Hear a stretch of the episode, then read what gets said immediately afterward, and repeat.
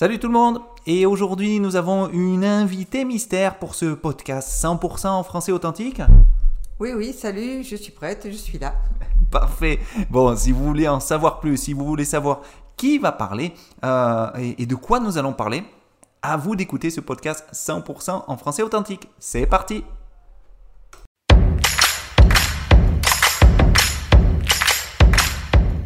Podcast 100% français authentique, un podcast pensé spécialement pour les étudiants de français qui veulent avoir un contact avec du vrai français, fait par un français, Eric Langon, c'est moi, professeur de français au Brésil.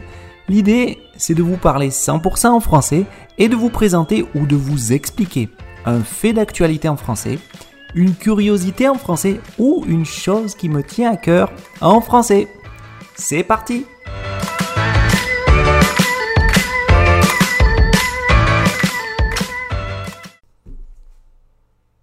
Salut tout le monde et bienvenue pour un nouvel épisode du podcast 100% en français authentique avec Eric Langon de Français comme Français. Et aujourd'hui, j'ai décidé de réaliser un nouvel épisode, mais avec une invitée qui est une personne importante.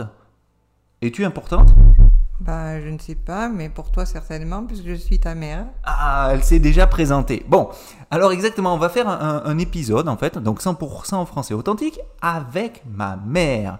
Avec, euh, ben, je vais te laisser te présenter, je vais faire les choses bien, les choses bien comme il faut. Est-ce que tu peux nous dire qui tu es, quel âge tu as, euh, l'affiche, euh, l'affiche comme si c'était la police. Alors, bonjour, euh, je m'appelle Nicole, je suis la mère d'Eric, je vis en France, plus spécialement en Provence, dans le sud de la France. J'ai 68 ans. Et voilà, et je, maintenant je ne travaille plus, je suis retraitée. Exactement. Donc retraité. Alors avant, euh, donc tu es retraité de quoi? Tu faisais quoi comme travail avant? Tu dis-nous tout. Alors, euh, auparavant, j'étais dans la fonction publique territoriale.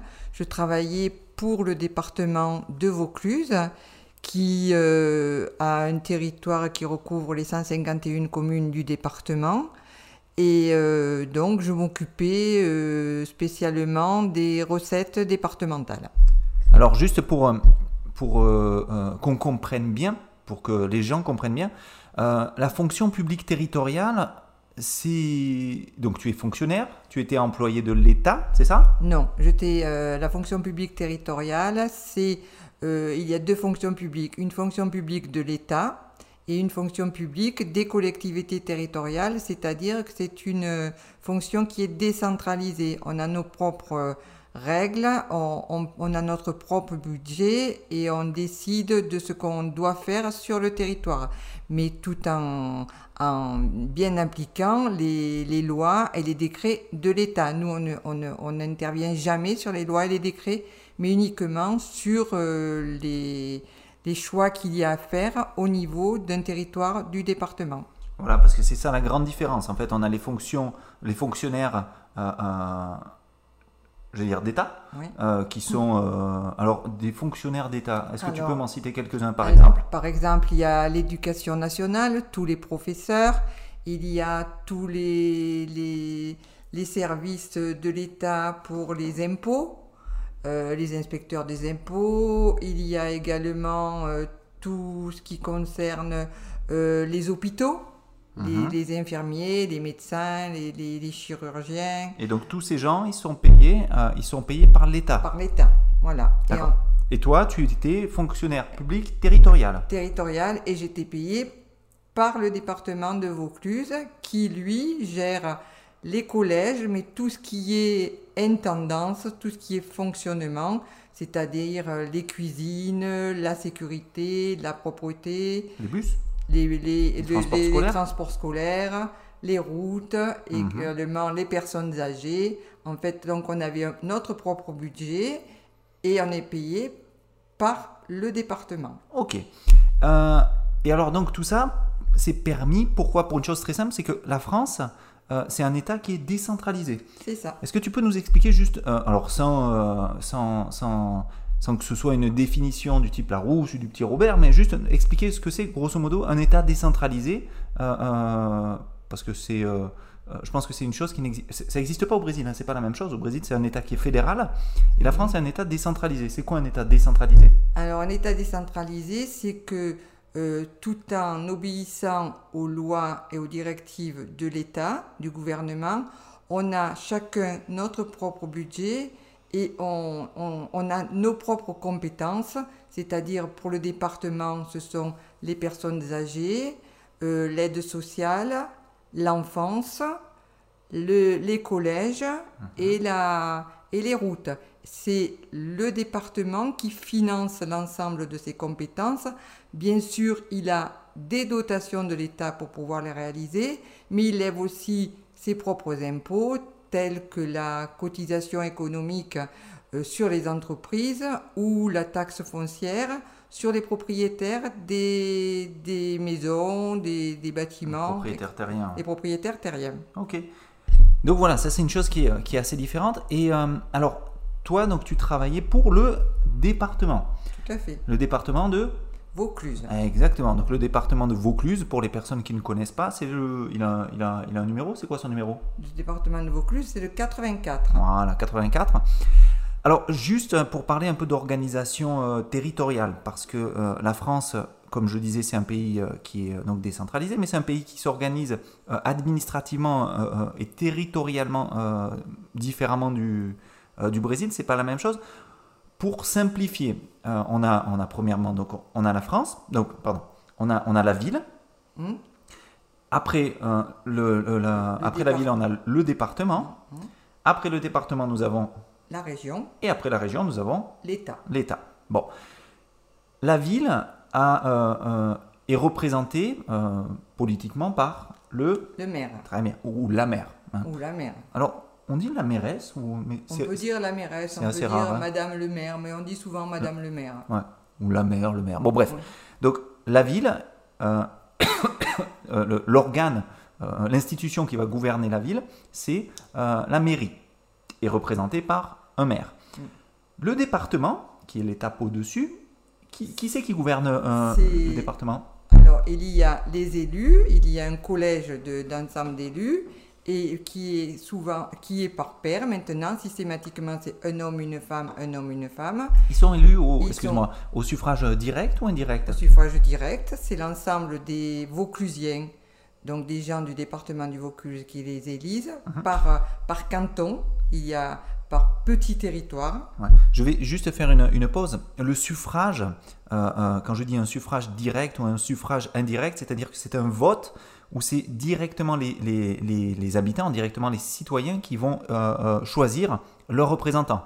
Par exemple, un suffrage direct, c'est un vote direct où les citoyens, donc les Français, les, les personnes qui habitent la région, ont pouvoir de décision direct. Ils vont voter dans un bureau de vote pour élire leurs représentants. Indirect, c'est quand euh, les Français vont élire une personne qui va élire une autre personne. Par exemple pour le Sénat. Par exemple le Sénat, exactement. Euh, donc, tu nous disais des élus. Alors, pour le, au niveau du département, il y a le président du département et qui avec toutes, tous les élus et eux-mêmes décident, ils se réunissent systématiquement tous les mois pour décider des opérations qu'ils vont, qu'ils vont conduire et des missions qu'ils vont développer. Mhm. Ensuite, il y a le président de la région, qui est aussi élu par l'ensemble des, des, gens de la région. Alors la région, c'est plus le conseil général Non, non, c'est complètement différent. C'est quoi le, La région, c'est l'ensemble des, des, départements. L'ensemble des départements forment une grande région. Mhm. il y a si mes souvenirs sont bons, cinq grandes régions en France. Mhm, mhm. Et ensuite. C'est quoi C'est une préfecture qui Ah non, pas du tout. C'est une, c'est une collectivité territoriale. Il y a, il y a trois mhm. collectivités territoriales la, la commune, le département et la région. Chacun n'a aucune prise de décision sur l'autre. Chacun est complètement autonome. Par contre, il y a des missions communes où ils mhm. peuvent financer ensemble un même projet, avoir des, des, des, des, liens, euh, des liens financiers. Mais mhm. par contre, les décisions sont prises euh, chacun dans son, dans, dans sa sphère, dans son propre domaine. Et après, on a l'État. Donc, euh, ensuite, avec, il y a l'État. Ok. Et avec ses subdi- subdivisions, ses divisions, ses, ses ministères, etc., etc. Alors, toi, tu, as, tu as fait la quasi-totalité de ta carrière au sein du, du Conseil général? Pratiquement, j'ai d'abord travaillé dans le secteur privé, puis euh, au bout d'une dizaine d'années, j'ai passé des concours pour, euh, pour euh, être employé au sein du département de Vaucluse. Mhm.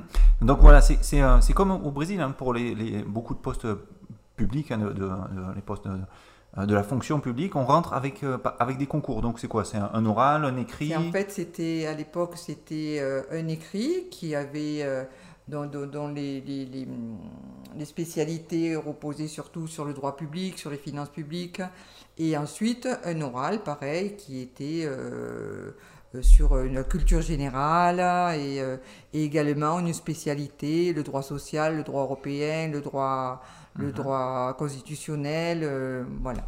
Et donc après, on va, euh, en fonction du concours qu'on passe, hein, on va être euh, catégorie euh, A, catégorie B, catégorie C, qui sont des, des, des catégories en fonction du, du niveau de compétence, du niveau de responsabilité, le salaire qui change et tout ça. Et donc toi, tu es rentré à l'époque, donc euh, Mhm. il y a quelques années en arrière, tu es rentré en catégorie Je suis rentrée en catégorie C, puis Mhm. ensuite j'ai passé le concours pour la catégorie B, ensuite le concours pour les catégories A, parce que tu as eu à chaque fois. que j'ai réussi à chaque fois, et ensuite, euh, et ensuite le concours de directeur. D'accord. Et oui, parce que donc tu, euh, bon aujourd'hui tu es à la retraite, mais tu as, tu as fini ta carrière en sur un poste de directeur. Voilà, c'est ça. Bien.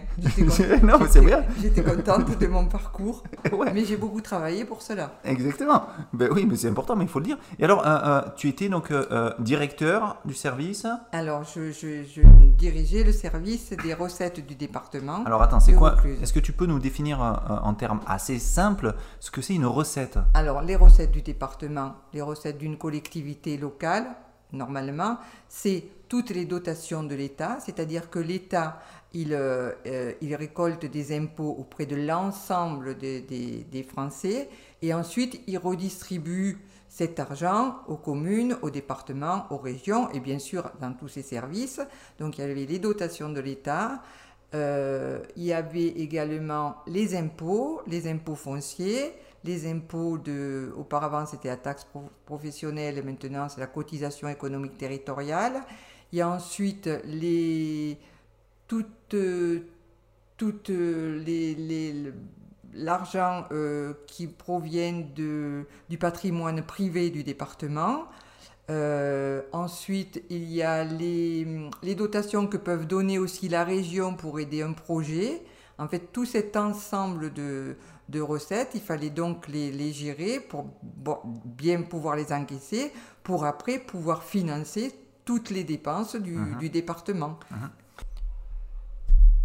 Et je réalise une petite pause dans ce podcast 100% français authentique pour vous faire une suggestion. Si vous voulez continuer à évoluer dans votre français et si vous trouvez que votre français euh, stagne, n'hésitez pas à vous intéresser au programme perfectionnement, qui est mon programme euh, perfectionnement en français pour les niveaux B1, B2, C1, qui va vous accompagner et vous faire littéralement sortir de votre zone de confort, vous faire avancer dans votre français, vous permettre de comprendre à chaque fois plus, j'allais dire, euh, du français authentique, le français est, tel qu'il est réellement parlé, à utiliser d'autres structures, d'autres constructions, d'autres expressions, changer un peu de vocabulaire pour éviter ce vocabulaire qui est toujours le même, toujours euh, extrêmement répétitif. Non. Donc le programme perfectionnement, c'est le programme qu'il vous faut hein, ré- réellement pour vous faire euh, euh, euh, changer de niveau, pour parler comme un, jeu vidéo, et vous faire réellement avancer dans votre, dans votre français pour avoir un français vraiment plus naturel, plus correct et euh, euh, qui continue à avancer. Donc si vous voulez en savoir plus, n'hésitez pas euh, à cliquer sur le lien ou à, toucher le lien sur, dans la description de ce podcast www.françaisconfrançaise.com programme perfectionnement. Et donc euh, ce, ce- ce conseil général, il, est, euh, il se situe où? Alors, son- le Conseil général a son siège au, dans la commune centre du Vaucluse qui est... Alors juste, juste pour faire une parenthèse, un siège, c'est l'endroit ou c'est l'adresse principale où, où, sont effectuées les activités, où sont prises des décisions. D'accord? Voilà, c'est ça. Donc il a son siège dans la ville-centre du Vaucluse, c'est-à-dire Avignon. D'accord. Et, et Avignon, pourquoi? Parce que finalement. Parce qu'Avignon, c'est une, c'est la ville d'ailleurs qui est la plus importante du Vaucluse, qui a près de 90 000, entre 90 000 et 100 000 habitants. C'est la, et c'est elle qui regroupe l'ensemble des, des plus grosses administrations. Alors Avignon, euh, euh, euh, c'est euh, pour ceux qui connaissent pas, hein, euh, c'est c'est la capitale du Vaucluse aujourd'hui. Oui, c'est la ville-centre, oui. Voilà. Euh, c'est une ville qui est le chef-lieu du Vaucluse. Voilà, c'est hein. ça. C'est une ville en Provence qui est qui est qui est en France même hein, qui, est, qui, est, importante. Il y a une grosse activité commerciale, culturelle, qui, qui est bon. Si vous connaissez peu ou pas Avignon, je vous conseille de regarder sur, de faire des recherches. Donc Avignon, vous allez voir, il y a beaucoup beaucoup de choses à voir, beaucoup beaucoup de choses à faire. Et donc toi, tu as travaillé pour le Conseil général jusqu'à jusqu'en quelle année?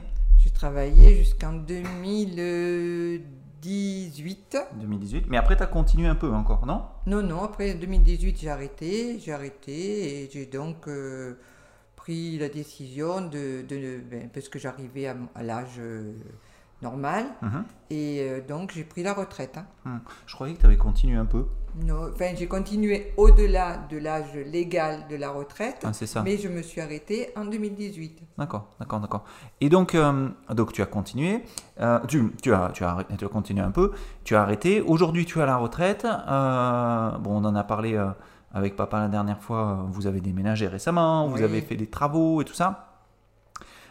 tiens, une question à laquelle tu n'es pas préparé.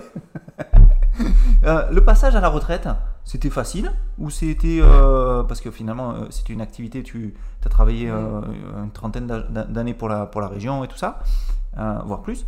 Et, et après, pouf, c'est terminé, c'était ah tranquille. Pas, pas du tout, c'est pas du tout facile de s'arrêter parce qu'il y a une un changement de rythme qui est très impressionnant et puis euh, une activité où on se retrouve un peu seul, parce que c'est vrai que la retraite, elle doit être préparée. On n'a plus de, de relations euh, sociales aussi, aussi élevées. Moi, dans mon, dans mon travail, j'avais beaucoup de réunions, je rencontrais beaucoup de monde, et donc euh, c'était une vie très active.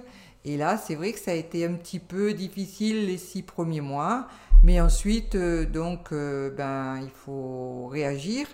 Et, donc j'ai décidé de me mettre un peu plus au sport en faisant euh, de, la, de la marche sportive, en mhm. faisant Alors, des, quoi, randonnées. juste pour expliquer euh, la marche sportive, parce que les gens connaissent la marche, c'est-à-dire marcher normalement dans la rue pour aller à droite, à gauche, acheter son pain. Euh, la marche sportive, c'est quoi la différence? C'est, On marche dans un centre-ville, on marche, on marche où, on fait quoi? Alors on marche souvent, déjà on marche avec des bâtons de marche. Et euh, on, essaie de marcher à peu près entre 5 ou 6 km heure. Et on le va dans la campagne, dans, sur les chemins, euh, déjà pour, euh, pour être à la fois plus près de la nature, mhm. rencontrer des gens qui, qui, aiment ça, mais aussi pour marcher à une allure soutenue, pour garder, en fait, pour garder une bonne forme. Et mhm, mhm. eh alors, tu sais que la marche sportive ici au Brésil, elle est, elle est très très commune, parce que les Brésiliens, ils adorent marcher. Euh, souvent on les voit, euh, alors c'est euh, sur les plages de Rio sont célèbres parce que les Brésiliens, ou, pas juste Rio, hein, finalement toutes les plages brésiliennes, il y a des gens qui aiment beaucoup marcher le long de la baie, mm. comme ça, ils marchent beaucoup. mais vous, vous avez des bâtons. Oui. Pourquoi? C'est parce que les, c'est montagneux C'est pourquoi les bâtons Parce que les bâtons, c'est déjà pour euh, avoir un rythme soutenu mhm. et pour et pour faire euh, marche, pour faire travailler tout le corps, à la fois les jambes et les bras qui euh, qui donnent le rythme, mais qui donnent aussi un peu de puissance et de vitesse, qui parce qu'ils permettent de propulser le pas plus facilement. Ok. Et alors tu nous as dit que tu faisais ça, enfin que tu avais fait ce, ce, genre d'activité pour pour rencontrer d'autres gens, pour marcher avec d'autres personnes, pour voir du monde finalement. Mhm. Et donc tu marches pas toute seule? Non, non, je fais partie d'un club maintenant sur la petite commune où on est, à Soman de Vaucluse. Comment il s'appelle le club? Le club s'appelle le Omnisport, c'est-à-dire c'est un club qui, qui, regroupe quelques sports, dont la marche. Et Omnisport, ils se sont pas foulés. Hein. Ah, non, mais bon, c'est comme ça. Alors, se fouler, je suis obligé, je vais être obligé d'expliquer. Se fouler, il y a, y, a, y a, un double sens. Se fouler, euh, normalement, c'est se faire euh, mal à la cheville. Donc la cheville, c'est euh, un os qui est situé au bas de la jambe et au-dessus du pied. Mais se fouler, c'est aussi une autre chose. C'est ne pas se fouler, c'est dire choisir la facilité, ne pas se compliquer la vie, etc. Quoi. Donc il s'appelle Omnisport. Et vous êtes combien là à, Alors là, alors Soman, Soman est un petit village, il faut dire. On n'est que 900 habitants. Donc euh, hmm. le, club n'est pas un gros gros club, mais ce qui permet d'avoir des relations un peu plus intimes. Et donc on est une, on va marcher tous les jeudis. Et on est entre 15 et 20 marcheurs. Ah mais c'est beaucoup 15. Oui, c'est pas mal. C'est pas mal. Et vous avez tous le même rythme ou c'est un peu la guerre, la compétition Non, non, non, non, c'est vraiment cool, on a tous le même rythme. Si parfois il y a des gens qui veulent marcher un peu plus doucement, on fait deux groupes, mais de toute façon on se retrouve toujours au, point de ralliement pour le, pour le retour. Mhm. Alors un point de ralliement, c'est un point où tout le monde va... Tout le monde va se retrouver, tout le monde va se rencontrer, tout le monde va s'entendre. Euh, euh, voilà, par exemple, là pour le retour, etc. Parce que vous faites un aller, un retour. Vous faites pas une, un cercle, une boucle Souvent, on fait une boucle mhm. et on fait à peu près, à chaque sortie, on fait une dizaine de kilomètres. On sort pendant... Tous les jeudis Tous les jeudis. On sort pendant deux heures et demie, des fois plus, des fois moins, tout dépend. Bon, ça va, c'est pas mal. Et alors, euh, euh bah, c'est pas mal. Et, au-delà de ça, est-ce que tu fais euh, autre chose? Tu fais euh, un, autre sport Non, pas, le, pas à côté de sport, mais je me suis investi un peu pour mon village. Je fais partie du comité des fêtes du village. Mhm. C'est-à-dire qu'on organise pour euh, les, fêtes, par exemple pour la fête nationale, pour la fête du 14, du 14 juillet, on organise un grand bal populaire et un grand rassemblement où tout le monde mange ensemble et c'est une, une, fête républicaine. Mhm, mhm. Et d'ailleurs, on a participé euh, le 14 juillet dernier, on y était. Euh, c'était très sympa. Il y avait un concert de, de, de, rock, pop, enfin, de musique de variété française, un, concert assez sympa. Il y avait euh, une grande paella qui avait été faite. Du vin, de tout ça, c'était cool. Ça, Permet, ça permet à tous les villageois de se retrouver mhm. et de se rencontrer pour discuter, pour passer un moment agréable et pour ensuite, dans l'année, avoir plus de, de relations amicales et de convivialité entre nous. Ouais, ouais, ouais. Et, alors, ce genre de choses, ce genre de comité des fêtes et tout ça, ça existe dans les grandes villes aussi? Oui, ça existe dans les grandes villes, mais c'est un peu plus. Euh, c'est moins chaleureux. C'est moins chaleureux parce que euh, euh, il y a beaucoup plus de monde et je pense que c'est plus fractionné avec. c'est plus fractionné pour, pour peut-être au niveau culturel. Il y a d'un côté la musique, mhm. de l'autre côté peut-être la peinture, de l'autre côté. Tandis que nous, comme c'est un petit village, on, fait tout, tout en même temps. On, met, on met tout, tous les, toutes, les, toutes les, comment dire, toutes les compétences ensemble. Ouais. Et, alors là, tu as parlé du, euh, euh, du 14 juillet, donc qui est la fête nationale française, euh, pour, pour fêter la prise de la Bastille, etc., etc., que tout le monde connaît. Mais est-ce que ce comité des fêtes, il intervient sur d'autres d'autres trucs? Oui, alors il intervient aussi pour Noël pour euh, organiser les marchés de Noël avec euh, des marchés avec euh, beaucoup d'artisans qui viennent présenter leurs produits, tant sur les, des produits gastronomiques tels que ben, le vin, le champagne, le, les, produits du, du, terroir, les produits qu'ils fabriquent eux-mêmes. Mhm, mhm. Et puis également, il y a des petites animations pour les enfants et pour que tout se passe aussi d'une façon agréable. Sympa. Voilà. Et est-ce que les comités ils se, retrouvent avec les autres villes? Parce que euh, là, tu nous as parlé de Soman, qui c'est un village, hein, finalement, vous avez 900, 900 habitants. Euh, est-ce que euh, vous vous rencontrez, vous faites des, des, des fêtes inter-villages, ou par exemple, vous faites venir un cirque, vous faites venir ah. un, mini parc d'attractions pour les enfants ou est-ce que c'est possible ou c'est pas possible? ça peut se faire dans le cadre des hum, communautés de communes mhm. Euh, qui mettent leurs leur, leur moyens en commun et pour faire venir par exemple un groupe ou pour pendant souvent pendant l'été pour organiser les festivals d'été, les festivals soit de théâtre, soit de musique ou soit de danse. À ce moment-là, il y a les, les, communes se regroupent pour mhm. pouvoir financer ensemble des événements un peu plus importants. Et là, c'est pas trop le cas. Il y a, il y a un festival qui est organisé Oui, il y a un festival, le festival de Soman. Il est associé au festival de l'île sur la Sorgue et des cinq communes qui, qui sont proches, proches de Soman. Mhm. C'est un festival de quoi? C'est un festival de musique. De musique? De musique et de théâtre. Tout type de musique? Tout type de musique. Tout type de théâtre Oui, chaque année, chaque année on, on change de, on change de, de, de, répertoire. C'est peut-être euh, une année, ça va être de la musique euh, classique, une autre année de la musique, euh, par exemple, du flamenco, une autre année de la musique pop-rock, une autre année, voilà. Après, ça peut être du théâtre, de Molière, ou un, théâtre peu aussi un peu plus contemporain. C'est quand? C'est, c'est généralement c'est au mois de juillet, pendant, là où se passent tous les festivals en Provence. Mais alors pourquoi faire un festival de théâtre alors qu'à Avignon, donc c'est la ville dont on parlait euh, euh, au début euh, de ce podcast. Alors Avignon, peut-être que je ne sais pas si vous, le, si, vous, si vous le savez, mais Avignon c'est la ville qui a le plus, gros le plus grand festival de théâtre au monde. il se passe en alors, juillet, juillet, juillet, C'est trois semaines, les trois, semaines, trois, mmh. trois, premières semaines, trois premières semaines de juillet. Donc bon, et, donc en juillet, vous avez, euh, il y a ce, ce, grand festival, qui, est, qui, est, qui, est qui est magnifique, hein, c'est magique, c'est une fête. Alors évidemment, avec euh, la crise, euh, la pandémie, ça, ça, a un peu compliqué les choses, mais, mais c'est un, festival qui est, qui est gigantesque. Il y a un festival du théâtre de rue, du théâtre très pompeux, du théâtre anti-traditionnel. Enfin, il y a, tout. Le, le festival IN qui est très, très traditionnel, très d'ailleurs. Mhm.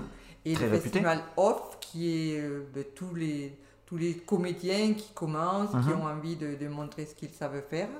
Mais alors ça, mais ça, il y a plus de 2000 pièces de théâtre euh, ah qui, se jouent, euh, qui se jouent. Mais dans, les, dans toutes les villes, justement, dans toutes les villes du Vaucluse, même dans toute les, la région de la Provence, mhm.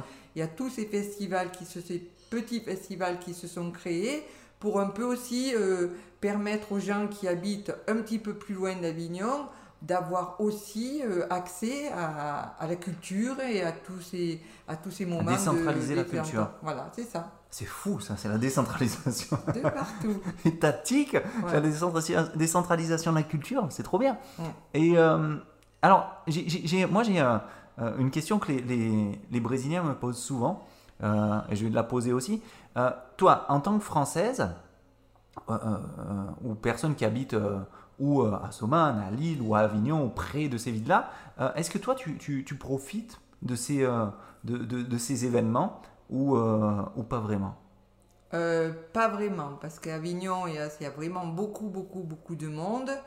Après, donc, c'est un, un, peu la problématique pour pouvoir garer les voitures, pour pouvoir accéder aussi au théâtre parce qu'il y a beaucoup beaucoup de il faut réserver à l'avance mhm. euh, mais je vais plus facilement à, quand il y a par exemple une, une, pièce de théâtre qui est jouée euh, au château de, de puisqu'on mhm. a un petit château euh, je il y a moins de monde il y a moins de monde c'est plus accessible on est une une centaine de personnes et à la fin du spectacle, on peut discuter avec les acteurs, on peut discuter avec le metteur en scène et ça, et ça permet de, d'avoir des, des, entretiens et des échanges intéressants. Ouais. Généralement, euh, ce que je réponds aux gens, c'est je leur dis que le, le, festival, festival d'Avignon, c'est ou pour les touristes, ou pour les passionnés de théâtre, mm. ou euh, pour les acteurs, les comédiens, tout ça. Parce que les vrais, euh, les, les, les Avignonnais, hein, les personnes qui sont là à Avignon, ils y vont pas. Non, ils on y part. Pas, ou pas trop, effectivement. La majorité, on essaie de partir. Hein, beaucoup, beaucoup de beaucoup de d'étrangers qui mhm, viennent. Mhm. Et puis, et puis c'est quand même un, panier de pour les acteurs. C'est une, une vitrine de, de ce qu'ils ont à proposer parce qu'il y a beaucoup, beaucoup de metteurs en scène, de producteurs qui viennent voir ces spectacles pour les acheter et ensuite les, les vendre dans le monde entier. Ouais, les adapter, les, les envoyer à Paris des fois, oui, ils permettent de repérer les gens, euh, ou, ou vendre une idée, ou vendre Oui, un sketch, ou découvrir quelqu'un. Mais c'est vrai que pour les, les Avignonnais, hein, ou pour les personnes de la région, euh, c'est quelque chose qu'on évite. Alors, il y, a une autre raison aussi, c'est la chaleur, parce que les gens, euh, ils y C'est pensent vrai. pas, mais, mais, mais c'est en plein été, et il fait juillet, super, chaud. super, super chaud. Donc, donc c'est vrai que c'est pas, pas toujours l'idéal, quoi. Mais, euh, mais bon. Mais c'est quand même un festival qui est très très renommé. Hein. Ça, Ah non, non, c'est magnifique. C'est magnifique. Mais moi, maintenant que j'y habite plus, Mhm. j'y vais. C'est quelque chose que, Ah oui, que j'essaie de sûr. voir, que j'essaie de, de. Mais, mais, mais c'est vrai que c'est une autre. Enfin, c'est pas oui, la même routine. c'est sur une courte période et puis il y a beaucoup de d'Avignonnais et de Vauclusiens qui à ce moment-là sont en vacances aussi, Mhm. qui profitent de partir et qui sont qui partent ailleurs que, que de rester sur la ville où ils vivent toute l'année. Ouais, c'est vrai, c'est vrai. Et alors, euh, bon, on a parlé euh, d'Avignon, on a parlé de, de Saumane, donc qui, qui est ce village où, euh, où, où- où tu habites maintenant. Euh, tout ça, c'est euh, situé, ou en tout cas, c'est- dans la région de la Provence. Oui. Euh, c'est une région que tu recommandes aux Brésiliens s'ils la connaissent pas, parce que souvent on- un, un Brésilien qui va en France, il va visiter Paris, il va visiter Oui, les Paris, il va visiter Paris. Ah Mais oui. après, est-ce que, est-ce que, est-ce que la Provence, ça fait partie de, des choses euh, euh, à voir? Est-ce que ça fait partie des endroits qu'il faudrait connaître? Ah oui, je pense que la Provence c'est un- une région à découvrir parce qu'en fait, on a en plus on a tout. On a la montagne, on a le, le géant de Provence, c'est le mont Ventoux, Mhm. qui fait 1407 mètres ou à peu près. Alors, le- juste le Mont Ventoux, pour ceux qui ne le connaissent pas, même chose. hein, c'est euh, bon, normalement, les cyclistes connaissent parce que euh, c'est un- une, un- une montagne.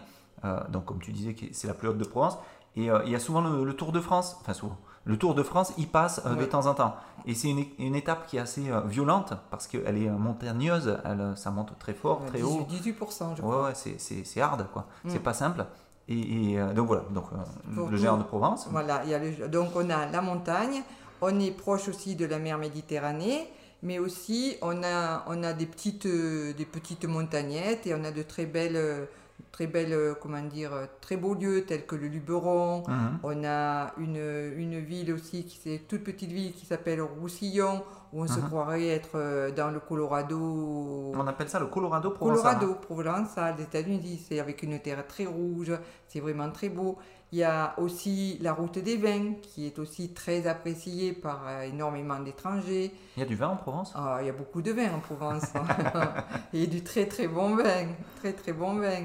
Et donc, euh, il y a, en fait, on a, voilà, on a la mer, la montagne, et on a la, la, la moyenne, euh, on a la plaine, on a, on a, c'est vraiment très très joli et très varié. Ouais. Donc je recommande fortement de venir visiter euh, le Luberon, de venir visiter tout ce qui est vers euh, les, dans les Bouches-du-Rhône aussi, Saint-Rémy-de-Provence, les Beaux-de-Provence. Ce sont de, de très beaux petits villages et très et historiques où il y a beaucoup de vestiges accessible. et accessibles. C'est accessible parce que euh, euh, en TGV, donc c'est-à-dire le train, euh, le train à grande vitesse, hein, à, à partir de Paris, qui est dans, dans la gare de Lyon, euh, Avignon, c'est à 2h40. 2h40 exactement. Donc si vous prenez le bus plus ou la navette pour vous rendre en centre-ville et après en Provence où vous allez pouvoir louer une voiture par exemple, etc., vous êtes à peine à 3 heures de Paris, donc c'est super euh, accessible. Euh, euh, même financièrement, hein, c'est pas Oui, très très cher, ça vaut, ça vaut vraiment la peine de, de, de, de faire ce trajet, de séparer 5-6 jours, une semaine, 10 jours. Voilà, pour en plus, découvrir, pour découvrir cette belle région. parce que vraiment c'est- sympa. Et alors pour toi, c'est quoi qui est un... Alors ça c'est la question piège. C'est quoi qui, qui est le plus euh, caractéristique ou le plus cliché finalement de la Provence que, pour les touristes qui devraient connaître absolument? Enfin les Brésiliens ou n'importe Voilà. qui finalement.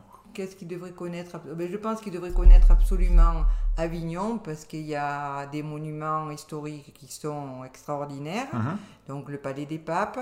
Il y a une ville aussi qui s'appelle Orange où je suis née, et- mais qui est, a aussi son théâtre antique.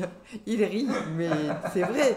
Il a le théâtre antique qui est euh, très très, enfin, un des plus beaux plus beaux théâtres du, du, du monde.